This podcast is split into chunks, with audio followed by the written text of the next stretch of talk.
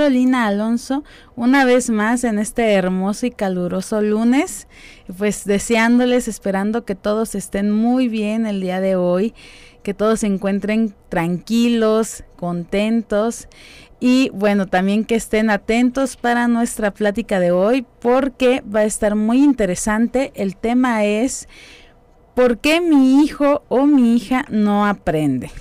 Ya saben, estos temas solamente aquí en su programa favorito, Saber para Aprender, Aprender para Triunfar. Y para eso tenemos una super invitada el día de hoy, que es pues experta en el tema, nos va a venir a, a platicar un poquito de su conocimiento y nos va a contar todas esas... Eh, pues sí, todos esos factores que influyen o qué es lo que está pasando, por qué mi hijo no aprende, si lo llevo a clases particulares, este, si en la escuela me dicen que haga esto, que haga lo otro y lo estoy realizando y realmente no veo un vamos a decirlo así como un avance, ¿verdad? En la educación de mi hijo.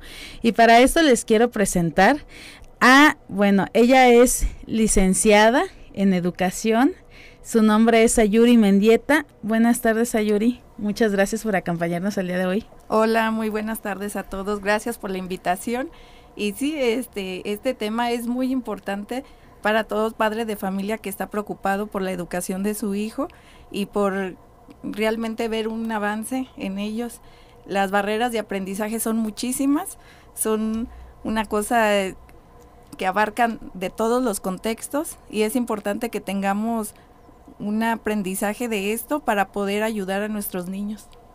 Fíjate que ahora que yo estaba leyendo sobre el tema, estaba viendo que todo esto de las barreras del aprendizaje viene a surgir a partir de que se habla de una educación inclusiva, ¿no? De que se tomen en cuenta a todos los niños que hay o las niñas y los factores que, que vienen acompañados de estos niños.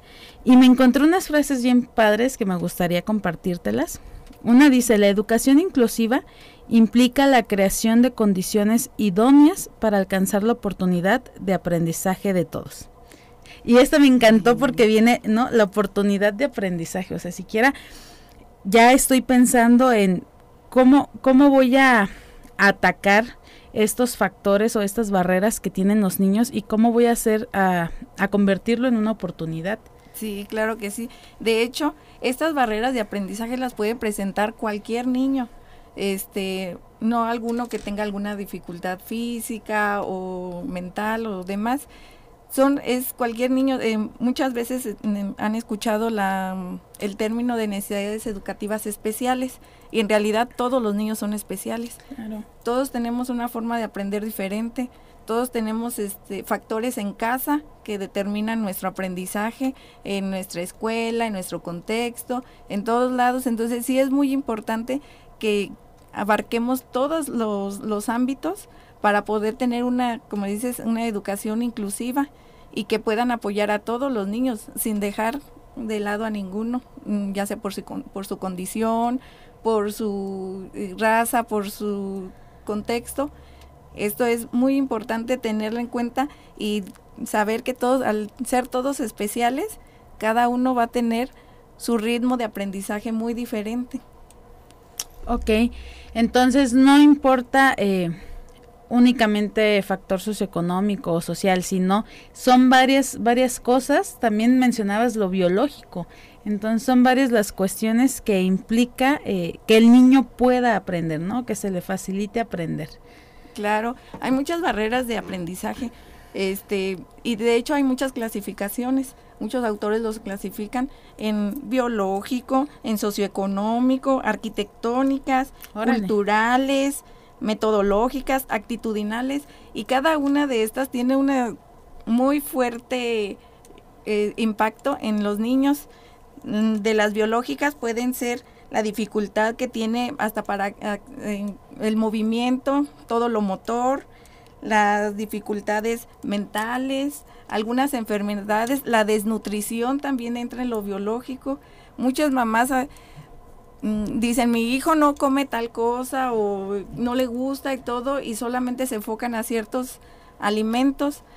Al llegar a preescolar, están débiles, tienen sueño, eh, y esta es una barrera de aprendizaje.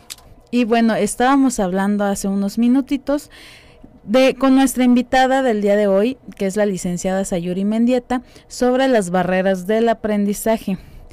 Y bueno, estas barreras del o para el aprendizaje son todas aquellas, eh, pues podríamos decir, este, obstáculos, ¿no? Que por una u, u otra razón un niño llega a tener en su camino de la educación y que a lo mejor esto no le permite aprender de forma correcta o no le estamos permitiendo, no le estamos ayudando nosotros también. El tema de hoy es por qué mi hijo no aprende. Entonces, papá, mamá, si tú consideras o estás empezando a creer que tu hijo tiene a lo mejor un problema severo, algún problema ya biológico, neurológico, eh, que le está impidiendo aprender. O si tú eres un papá que reprendes mucho a tu hijo porque a lo mejor no se puede aprender ciertas, las tablas de multiplicar, ¿no? Las capitales, a lo mejor es algo que no está en él. Entonces yo te invito a que abras un poquito tu mente. Vamos a platicar justamente de eso porque está bien, está bien muchas veces eh, por no, porque no conocemos cierta información pues nos equivocamos, ¿no? En, en, la crianza de nuestros hijos, pero justamente para eso son estos espacios, para que tengamos acceso todos a este tipo de información. Y bueno, Sayuri, cuéntanos, estábamos hablando de las barreras del aprendizaje. ¿Qué son las barreras para el aprendizaje? Hola, igual ya saludamos, buenas tardes a todos. Sí, ahorita en la introducción me llamó mucho la atención que dices, no les estamos ayudando a los niños. Y sí, precisamente eso, las barreras de aprendizaje son todas las dificultades o problemas que puede enfrentar un alumno para tener acceso completo al aprendizaje. Estas son muchísimas. Ojalá que todos los papás puedan identificar alguna que está pasando en casa y puedan solucionarla. Es inmensa las barreras de aprendizaje que se pueden tener, que no nada más están dentro de una escuela. Y ahora en esta situación que estamos en caso de pandemia, eh, que la escuela se trasladó a casa que identifiquen cuáles barreras de aprendizaje está presentando su hijo para poder acceder al aprendizaje y poder este, desarrollar todas sus habilidades.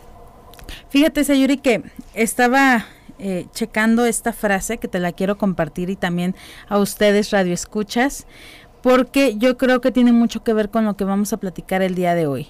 Dice, enseñar no es transferir conocimiento, sino crear las posibilidades para su producción o su construcción. Quien enseña aprende al enseñar y quien enseña aprende a aprender. Esta es una, una frase de Paulo Freire y bueno, ¿por qué se las leo el día de hoy? Porque justamente como papás, como docentes, que tú estás ahorita representando al, al ámbito docente, Sayuri, eh, yo creo que todos estamos obligados a capacitarnos, obligados a actualizarnos sobre todo, ¿no? Eh, por ejemplo, los psicólogos que se dedican a la cuestión educativa, pues también las neurociencias a cada rato están eh, brindando nueva información o haciendo un lado, ¿no? Información vieja. Entonces yo creo que todos estamos en esta obligación de, de capacitarnos para que justamente les podamos facilitar este aprendizaje a los niños de hoy, ¿no crees? Claro que sí, de hecho, este, sí, como dices, hay mucha nueva información y muchas técnicas que se pueden ampliar, aplicar ahora para tener mejores resultados, que ya se ha visto que las técnicas anteriores, que métodos, prácticas han sido ya un poco obsoletas y se puede ir mejorando y renovando. Oye, ¿y cuántas barreras para el aprendizaje hay, Sayuri? En sí no hay una contabilidad, ya que son muchísimas las que se pueden presentar. Hay clasificaciones, hay diversas clasificaciones de diferentes autores.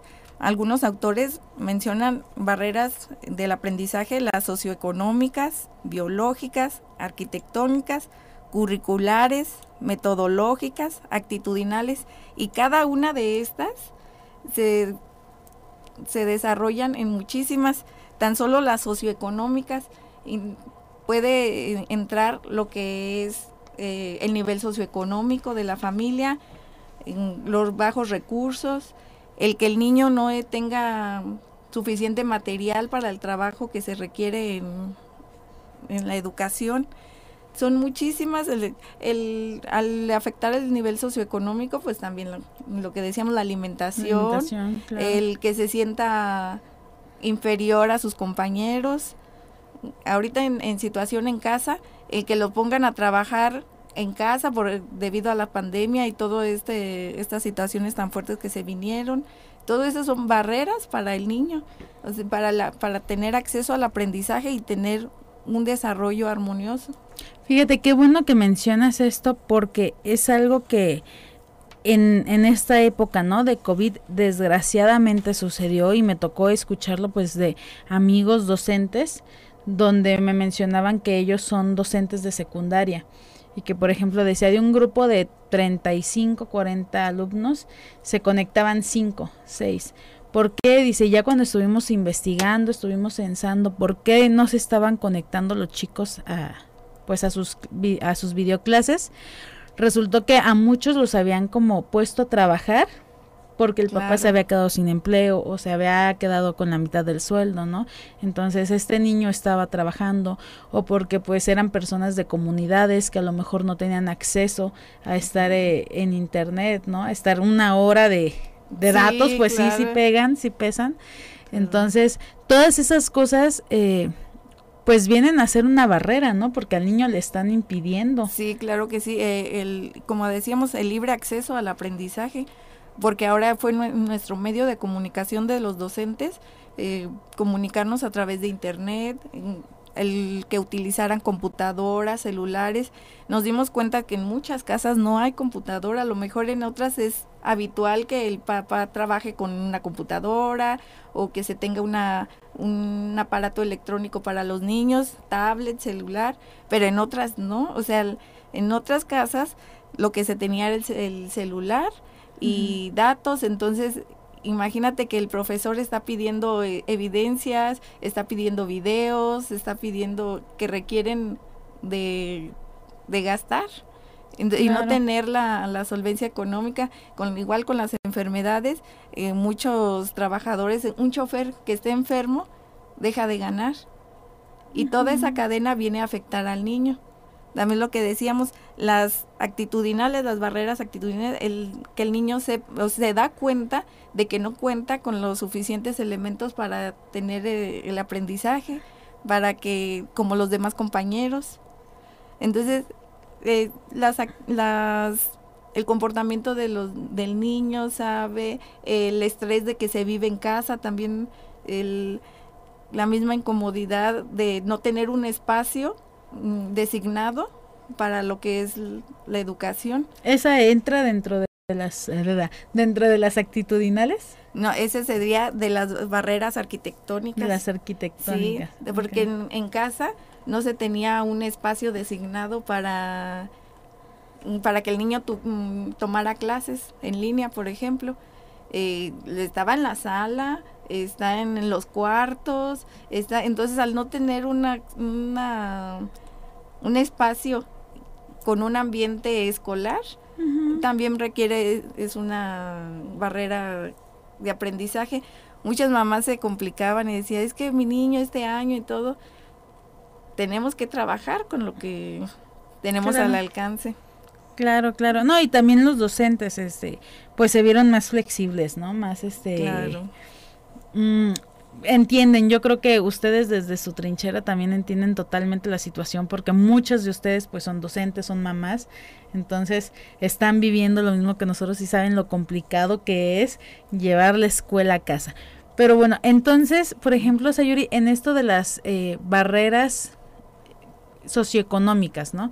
Se encuentra el niño que no tiene los recursos eh, económicos y que no puede acceder a lo mejor al transporte, ¿no? este algo que, que, sucede mucho no en las comunidades que la escuela está bien lejos y que los niños tienen que caminar horas y horas este otra cosa también es lo que platicabas de la alimentación no que el niño vaya bien nutrido vaya bien desayunado porque eh, no sé si a ti te ha pasado, pero al menos a mí sí me ha tocado escuchar, por ejemplo, de pacientes que me decían, es que yo a la escuela luego me iba sin comer, ¿no? Luego la maestra me pichaba el lonche o los amiguitos, ¿sí? Sí, es, es muy común ver este los niños, eh, sus refrigerios, un yogur y unas galletas. Es como que... ¿Qué me sabes? Pero digo, a ver, sopen unas galletas en un yogur. O sea, las mamás como lo, práctico y ya y ya le puse algo y ya puede comer y ya este ya está bien nutrido. Bueno, mínimo ya le cayó algo al estómago. Eh, pero pues muchos niños un día a lo mejor como un antojo puede ser, pero diario ya es algo que no se lo no lo van a ni, ni lo van a disfrutar y no es algo nutritivo que les vaya a caer bien en su cuerpo y menos a esas horas en las mañanas y todo. Ya practicando, ya estando en presencial. En presencial hay muchas, muchas barreras eh, socioeconómicas, por ejemplo, cuando uno les pide un material.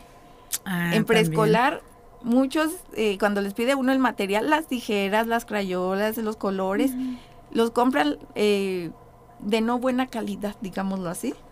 Entonces al momento del niño colorear, eh, las crayolas se barren, no, no están, este, no pintan bien o algo, y es frustración para el niño. Esa es una barrera porque está impidiendo eh, desarrollarse completamente en su trabajo. Entonces el niño se frustra, ya no quiere trabajar y todo, y, uno como educadora como, o docentes eh, le quiere, quiere pedir un resultado. Entonces, igual al recortar, son tijeras que no tienen filo, tijeras que compraron de a peso, de, entonces al momento de utilizarlas del niño no van a, rendir, digamos, como quisiéramos. Entonces, al, al que el, docente quien dice, ay, es que no sabe recortar el niño, mm, y no es así, eso es... Todo mordisqueado, es el material que no es de buena calidad y no puede eh, el niño hacer sus trabajos con calidad también. Entonces ahí uno eh, como maestro puedes eh, dar la observación, ah, falta que, que el niño eh, recorte mejor su lateralidad, bla, bla, bla. Cuando cambias material, te das cuenta de los resultados que puede dar un alumno. Pero bueno, también uno ahí como papá le piensa, ¿no? Sobre todo en la etapa del preescolar, porque dices, híjole, es que no le voy a comprar colores a mi hijo de marca o tijeras y mañana ya de 20 va a traer tres. Sí, sí, ese es eh, un poquito eh, que debes de jugar qué es lo mejor, este vamos a ver esto si lo va a necesitar, esto es útil, eso, porque sí, hay extremos también, le llevan unas, unas tijerotas así, este, de jardinera, sí, así de, ay, o que muy bonitas las tijeras y punta y mm, no chata. Ajá, y luego se andan sacando los ojos, cosas así. Entonces sí, sí es muy difícil eh, como papás ir viendo qué materiales y también como dices, o sea, no le voy a comprar unos colores que son 24 y cuestan 500 pesos porque es como va a perder, los va a perder, entonces va a necesitar tres. Entonces adaptarnos a lo que en realidad hay en el mercado y que y las características de mi hijo, que eso es lo que muchas veces nos falta como papá.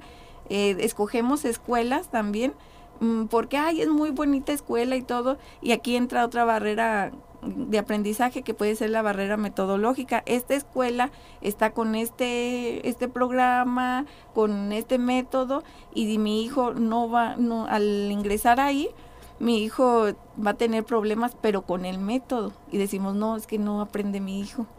A pues veces es el método que es muy estricto, que este tiene que tener cierto nivel y todo y mi hijo no tiene ese no es nivel, sino sus capacidades son otras o su desarrollo va en, en, función a otras cosas y la escuela lo van a, tachar de este no está aprendiendo no está alcanzando los niveles que se necesitan. Entonces, igual como papá, debe saber qué son las cuáles son las características de mi hijo, la escuela que ofrece y a ver si, si también hacen una compatibilidad.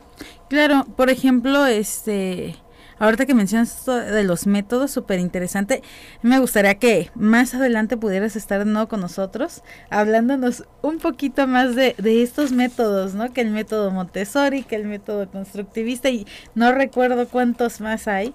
este, que nos pudieras explicar un poquito y, y de acuerdo a qué niño va, ¿no? Porque, por ejemplo, a lo mejor yo tengo un, un niño que fue diagnosticado con TDAH o algo, que también o mal le caería un método Montessori, ¿no? Que son como más permisivos, más de suéltalo y que explore y que juegue y que conozca. Si a lo mejor a mi hijo le hacen falta límites y reglas, ¿no? Entonces, sí estaría padre que nos acompañaras en alguna otra transmisión a explicarnos sobre eso. Sí, está muy padre eso porque eh, muchas veces, no sé si has escuchado que cambian al niño de la escuela y el niño florece. Ajá. Empieza a florecer, empieza ya a tener amigos, empieza a ver, e igual al contrario, cambian al niño de la escuela, de escuela y empieza a ser más retraído, eh, no tiene no tiene amiguitos, eh, se siente enojado siempre o, o, enfermo, se inventa enfermedades para no ir a la escuela porque no entra en el método en el que está trabajando la escuela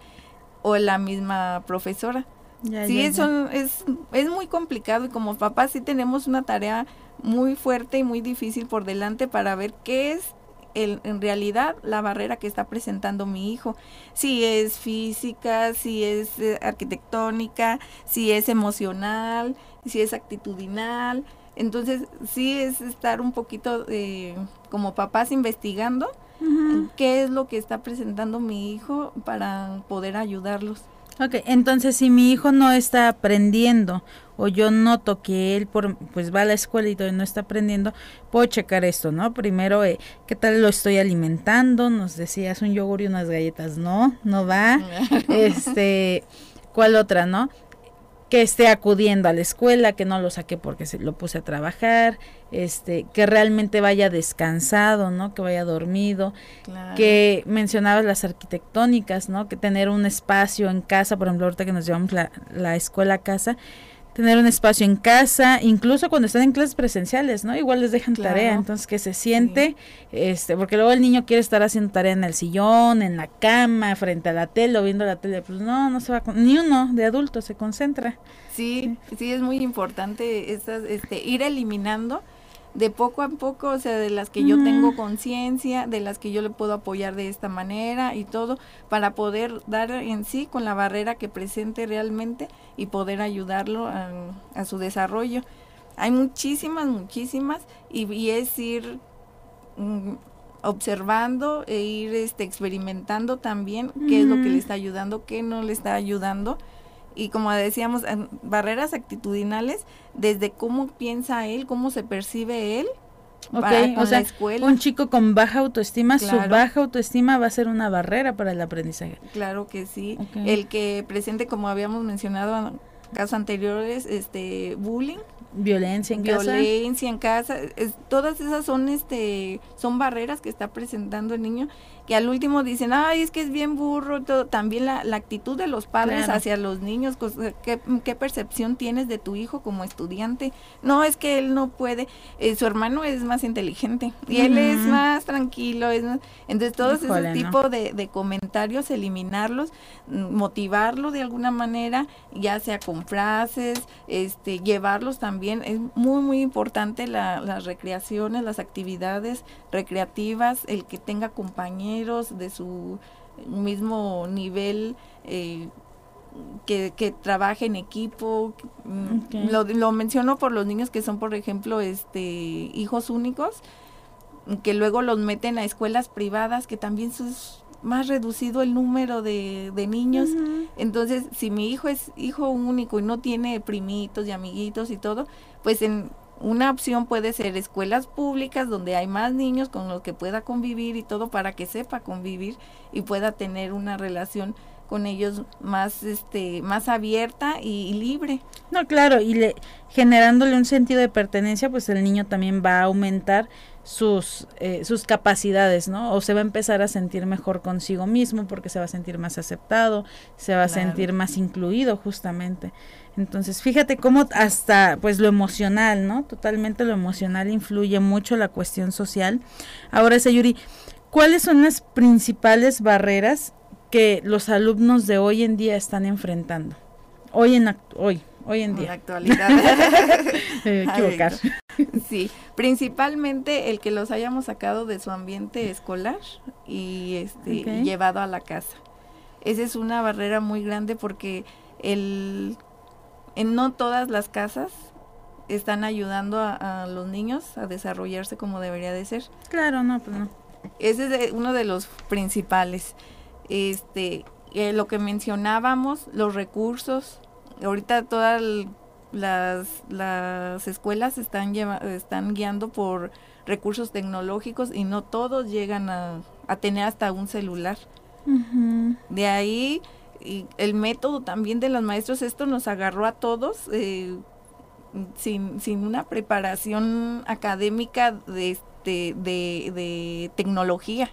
Entonces eh, fue, muchos maestros están haciendo clases en, en línea, pero no todos los alumnos tienen el acceso a una computadora o estar en la clase. Entonces eso hace una brecha horrible en, los, en el mismo grupo, porque nada más le di clases a cinco cuando son 30. Entonces estamos presentando unas barreras grandísimas pero sin embargo lo que decíamos o sea este se está llevando con lo que con los recursos que tenemos al alcance. En comunidades muy lejanas eh, se está llevando copias que los niños vayan a, cierto lugar y con copias este se lleven a casa a practicar claro que pues no va a ser ni siquiera cercano a lo que es una escuela. No, pues no.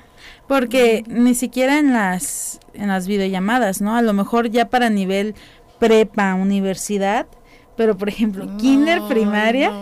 Sí, sí. O sea, está muy muy complicado sentar al niño eh, a ver más de una hora la pantalla ahí a la maestra. Y, fíjate, algo que mencionabas también bien importante.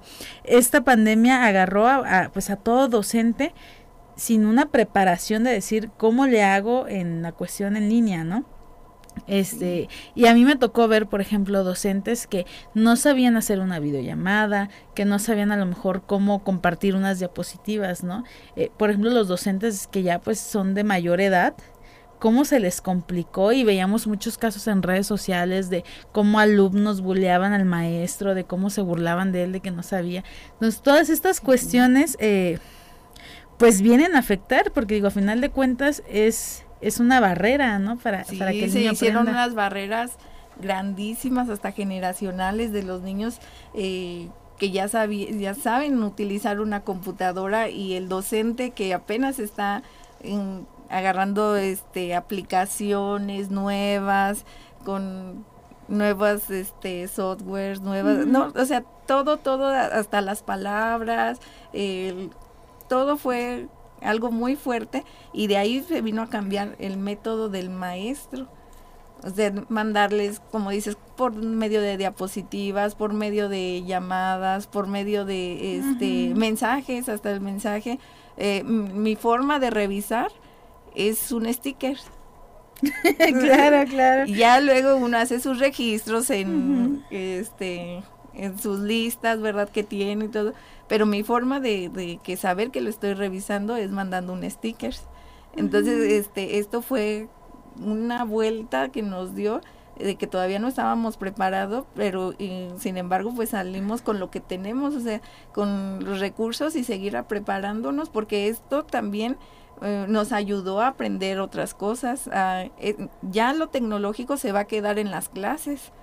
Ya los niños ya están más acostumbrados, ya ponen ellos solo sus clases en las en tablet, en celulares y ellos ya saben moverle, incluso hasta comentarios de maestro, este, compartan, eh, vaya a esta ventanita y apriétele aquí y, demás, porque ya están en otra, y estamos en otra era.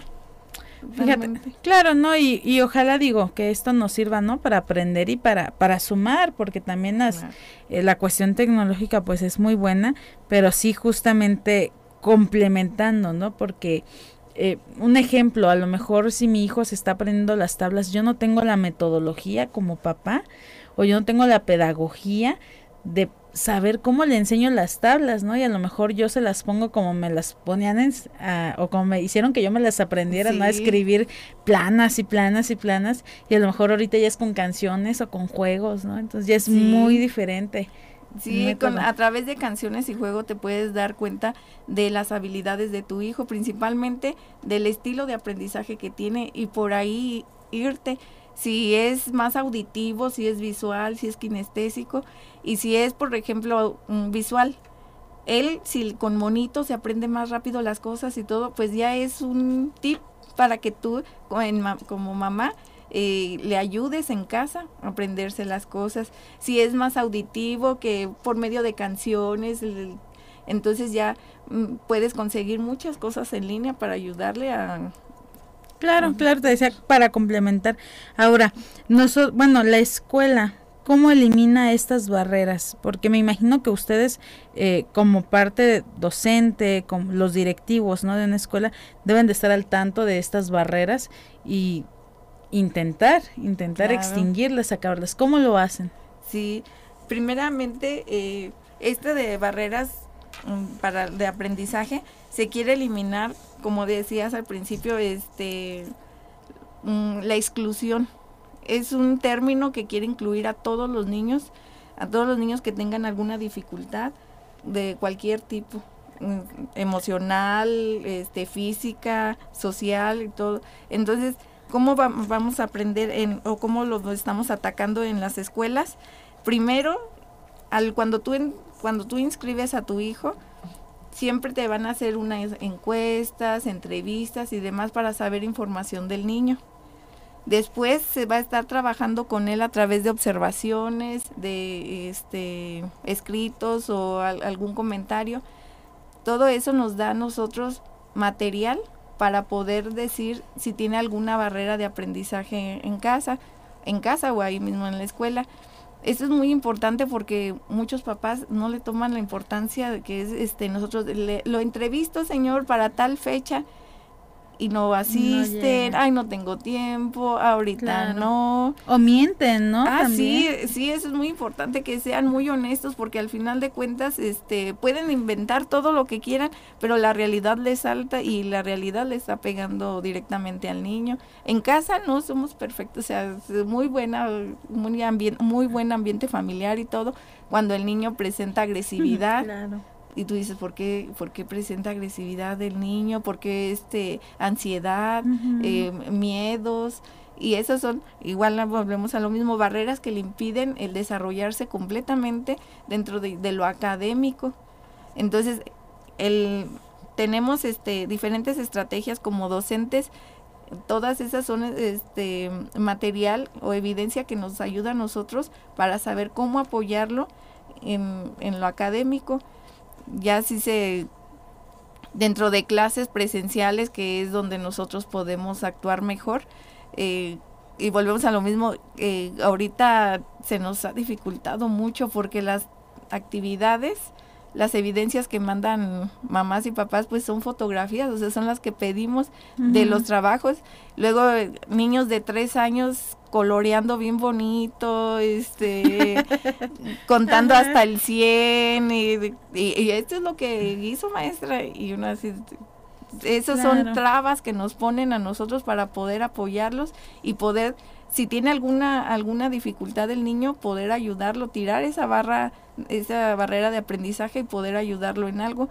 Pero si no tenemos elementos con que apoyarlos, es más difícil y más complicado y al único que se le está complicando más es al niño. Oye, entonces, por ejemplo, no sé, yo inscribo a mi niño a kinder y la maestra me hace una entrevista y me pregunta si hay algún tipo de violencia en casa o algo. Lo recomendable es yo decirle sí. O sea, aunque me duela, aunque me dé vergüenza, aunque me ponga a llorar, ahí, este, sí es recomendable decirle, ¿sabe qué? Estoy pasando por esta situación o hay este tipo de situación en casa para que la maestra pues pueda apoyar a nuestro hijo en el aula, ¿no?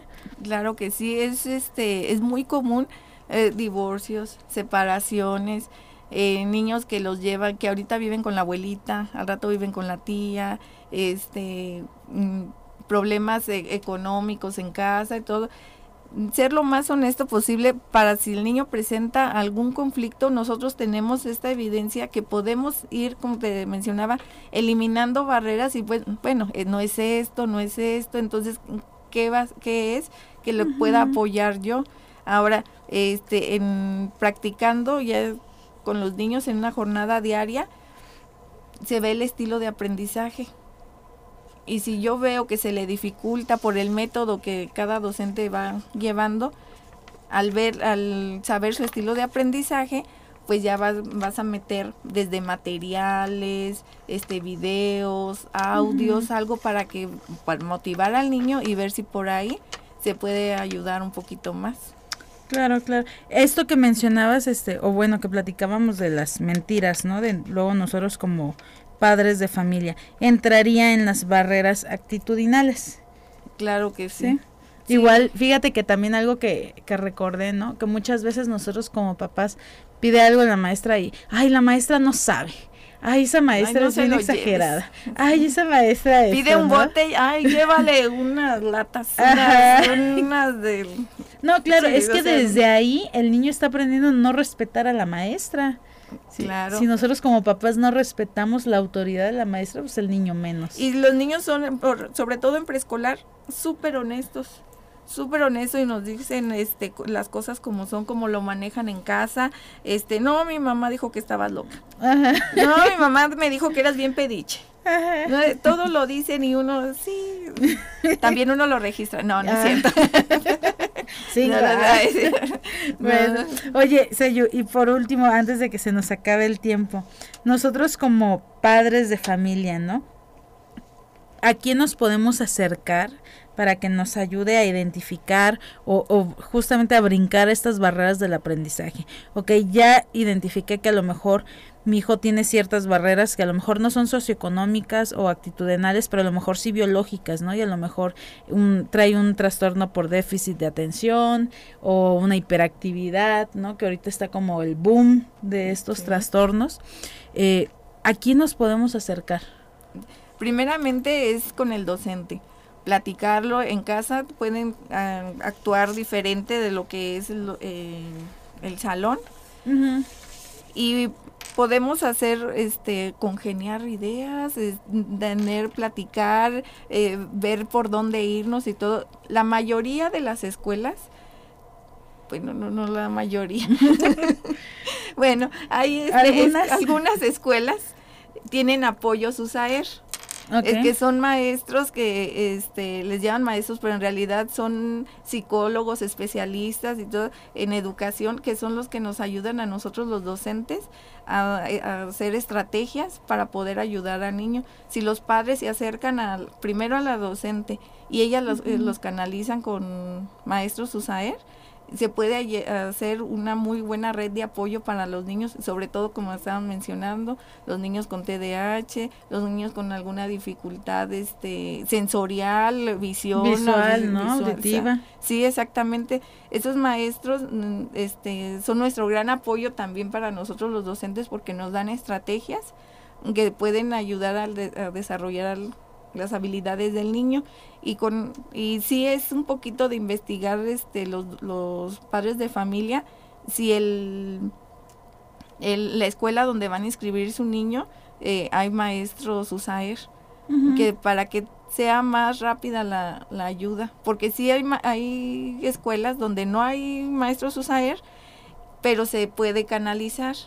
Eh, es un poquito más tardado y un poquito Mm, se desvía a veces la, la intención, ya sea por los tiempos, por este en lo que se pasa a otra instancia o así. Entonces, si tienen, si pueden investigar donde hay maestros USAER, pues es mejor, es más rápida la atención y les digo primero con, primero con, con el docente, platicar el caso de sus niños, este, si tienen alguno, ya haciendo un expediente, con médico eh, y alguna valoración para que se pueda apoyar y se agilice todo esto. Okay. Fíjate que justamente en la cuestión de del TDAH en específico, eh, e, ese es el proceso, ¿no? El, el, docente canaliza a maestro USAER y entonces lo, entra lo que es psicólogo, entra lo que es trabajo social, a realizar entrevistas, a realizar expedientes y ya de ahí se, se solicita y de hecho USAER brinda apoyos, ¿no? Entonces a lo mejor acudir con un neurólogo pediatra eh, pues es una consulta elevada, ¿no? Un costo elevado. Entonces USAER maneja algún tipo de descuentos para que vayas con neurólogos eh, pediatras que ellos ya tienen indicados que son privados, ¿no? Y que te hacen una, una buena valoración. Entonces ya con una valoración ya es más eh, pues fácil, ¿no? Eh, poder trabajar esta barrera, porque entonces a lo mejor ya entiendes por qué tu hijo no se puede quedar sentado cuatro horas. Sí, claro, y más que nada el, apoyo también USAER, USAER es para los padres de familia, a todas aquellas reuniones, a todas conferencias y todo que invitan a los padres de familia, en verdad este es muy importante que acudan porque algo algo bueno van a sacar de todas esas reuniones.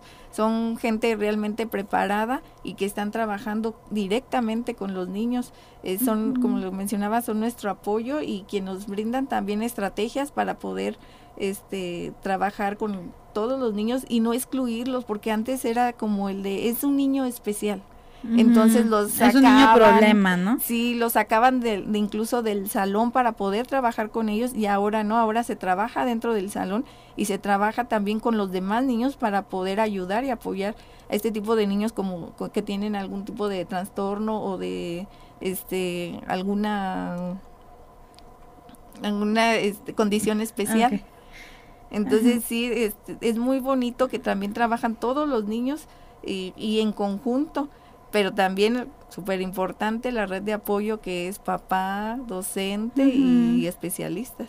No, y fíjate, mencionaste algo bien importante, ¿no? Luego como papás cuando nos dicen, es que hay junta, Ay, ¿no? no me dan chance de... No, y muchas veces no es porque uno como papá no quiere, es porque realmente pues es muy complicado conseguir permisos en el trabajo o algo, entonces no, se puede asistir, pero entonces sí es de, de vital importancia que, que, asistamos, sobre todo si identificamos que a nuestro hijo se le está eh, complicando esto del aprendizaje, ¿no?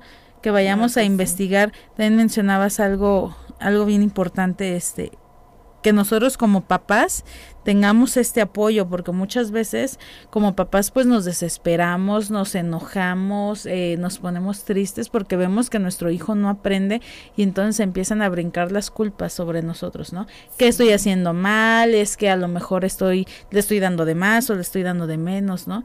Y entonces este, este apoyo también emocional lo requiere papá, lo requiere mamá, para que puedan tener un, vamos a decirlo así, una crianza respetuosa, una crianza afectiva con su hijo, porque al rato, pues entonces mi hijo se la pasa castigado o no sé, este me la paso dándole nalgadas, ¿no? A mi hijo. Y cuando realmente a lo mejor años después resulta que tenía un TDAH, ¿no? Y que sí, sí, una dislexia. Una dislexia. es difícil a veces este diagnosticarla sí es muy complicado porque este en realmente está en las manos de los padres de familia, ya que tanto la agresión como la sobreprotección eh, son muy peligrosas para el niño porque no te deja ver en realidad lo que está pasando. Entonces sí como padre de familia tienes que ser un poquito más este objetivo y ver bueno, estoy pasando por esto, mis reacciones son estas, las reacciones de mi hijo son estas, en la escuela me dicen esto, porque muchos nos encontramos con muchísimos, muchísimos papás que este, uno como docente les dice un comentario y el papá no lo acepta, simplemente no lo acepta. Ok, el comentario, pero ya la, la acción del niño, la convivencia, y sí se, se complican mucho. Como papás es es un gran trabajo y empieza todo en casa. Claro, pues bueno, yo los quiero invitar, este, a quien nos está escuchando el día de hoy, quien nos va a escuchar más, a lo mejor más adelante por Spotify, porque esto se queda grabado, para que lo puedan compartir justamente con algún familiar, con algún amigo que crean que requiere esta información o que le gustaría recibir esta información, pues que se acerquen, ¿no? Que se acerquen a platicar con el, con el docente, con los directivos de las escuelas, igual como mencionaba Sayuri, eh, pues y investigar si hay apoyo USAER y si no lo hay, pues a lo mejor yo acudir a las oficinas ¿no? De, de USAER, eh, si hay un poquito más de posibilidades económicas, a lo mejor pues acudir ya con un especialista, con un psicólogo educativo, con algún este maestro de educación especial que nos pueda apoyar eh, para nivelar a nuestro hijo, pero siempre desde el respeto, siempre desde el amor y desde la empatía, ¿no? Entendiendo que todo esto pues no está en el niño. Claro que sí, es, es muy te digo, este, como padres de familia tenemos una responsabilidad muy grande y es es importante que conozcamos barreras de aprendizaje para ir este, tirando una por una si es necesaria para poder llegar a lo que el niño debe de, tener, que es un acceso libre y, y, libre y sin juicios, sin, sin gritos, sin sin maltrato, algo que sea para él una alegría llegar al aprendizaje. Bueno, pues muchísimas gracias por acompañarnos el día de hoy, Sayori. Como siempre, pues las pláticas eh, muy interesantes. Gracias por la invitación. Que nos vengas a, abrir este panorama, ¿no? De todo lo educativo que muchas veces desconocemos. Y bueno, pues en casita esperemos que les, esperamos que les haya gustado el, el mensaje. Eh, más adelante pues vamos a tener más pláticas, esperamos contar con tu presencia, Sayuri, que nos puedas aquí venir a acompañar otro muchísimas gracias, sí. Y bueno, pues ya saben, eh, les vuelvo a pasar nuestras páginas por si tienen alguna duda o algo, por ahí nos puedan contactar. Mi página de Facebook personal me encuentran como psicóloga Carolina Alonso. Eh, en nuestra página de Facebook nos encuentran como Radio Esperanza 961 FM en Spotify, más eh, en, unas, en un ratito ya va a estar ahí grabado el programa. Nos encuentran como Radio Esperanza 96.1, nuestro canal de YouTube Radio Esperanza 96.1 FM. Y también nuestro número de WhatsApp 464-652-5050. Además, pues nos pueden hacer una llamada al teléfono en cabina que es 464 690 9601.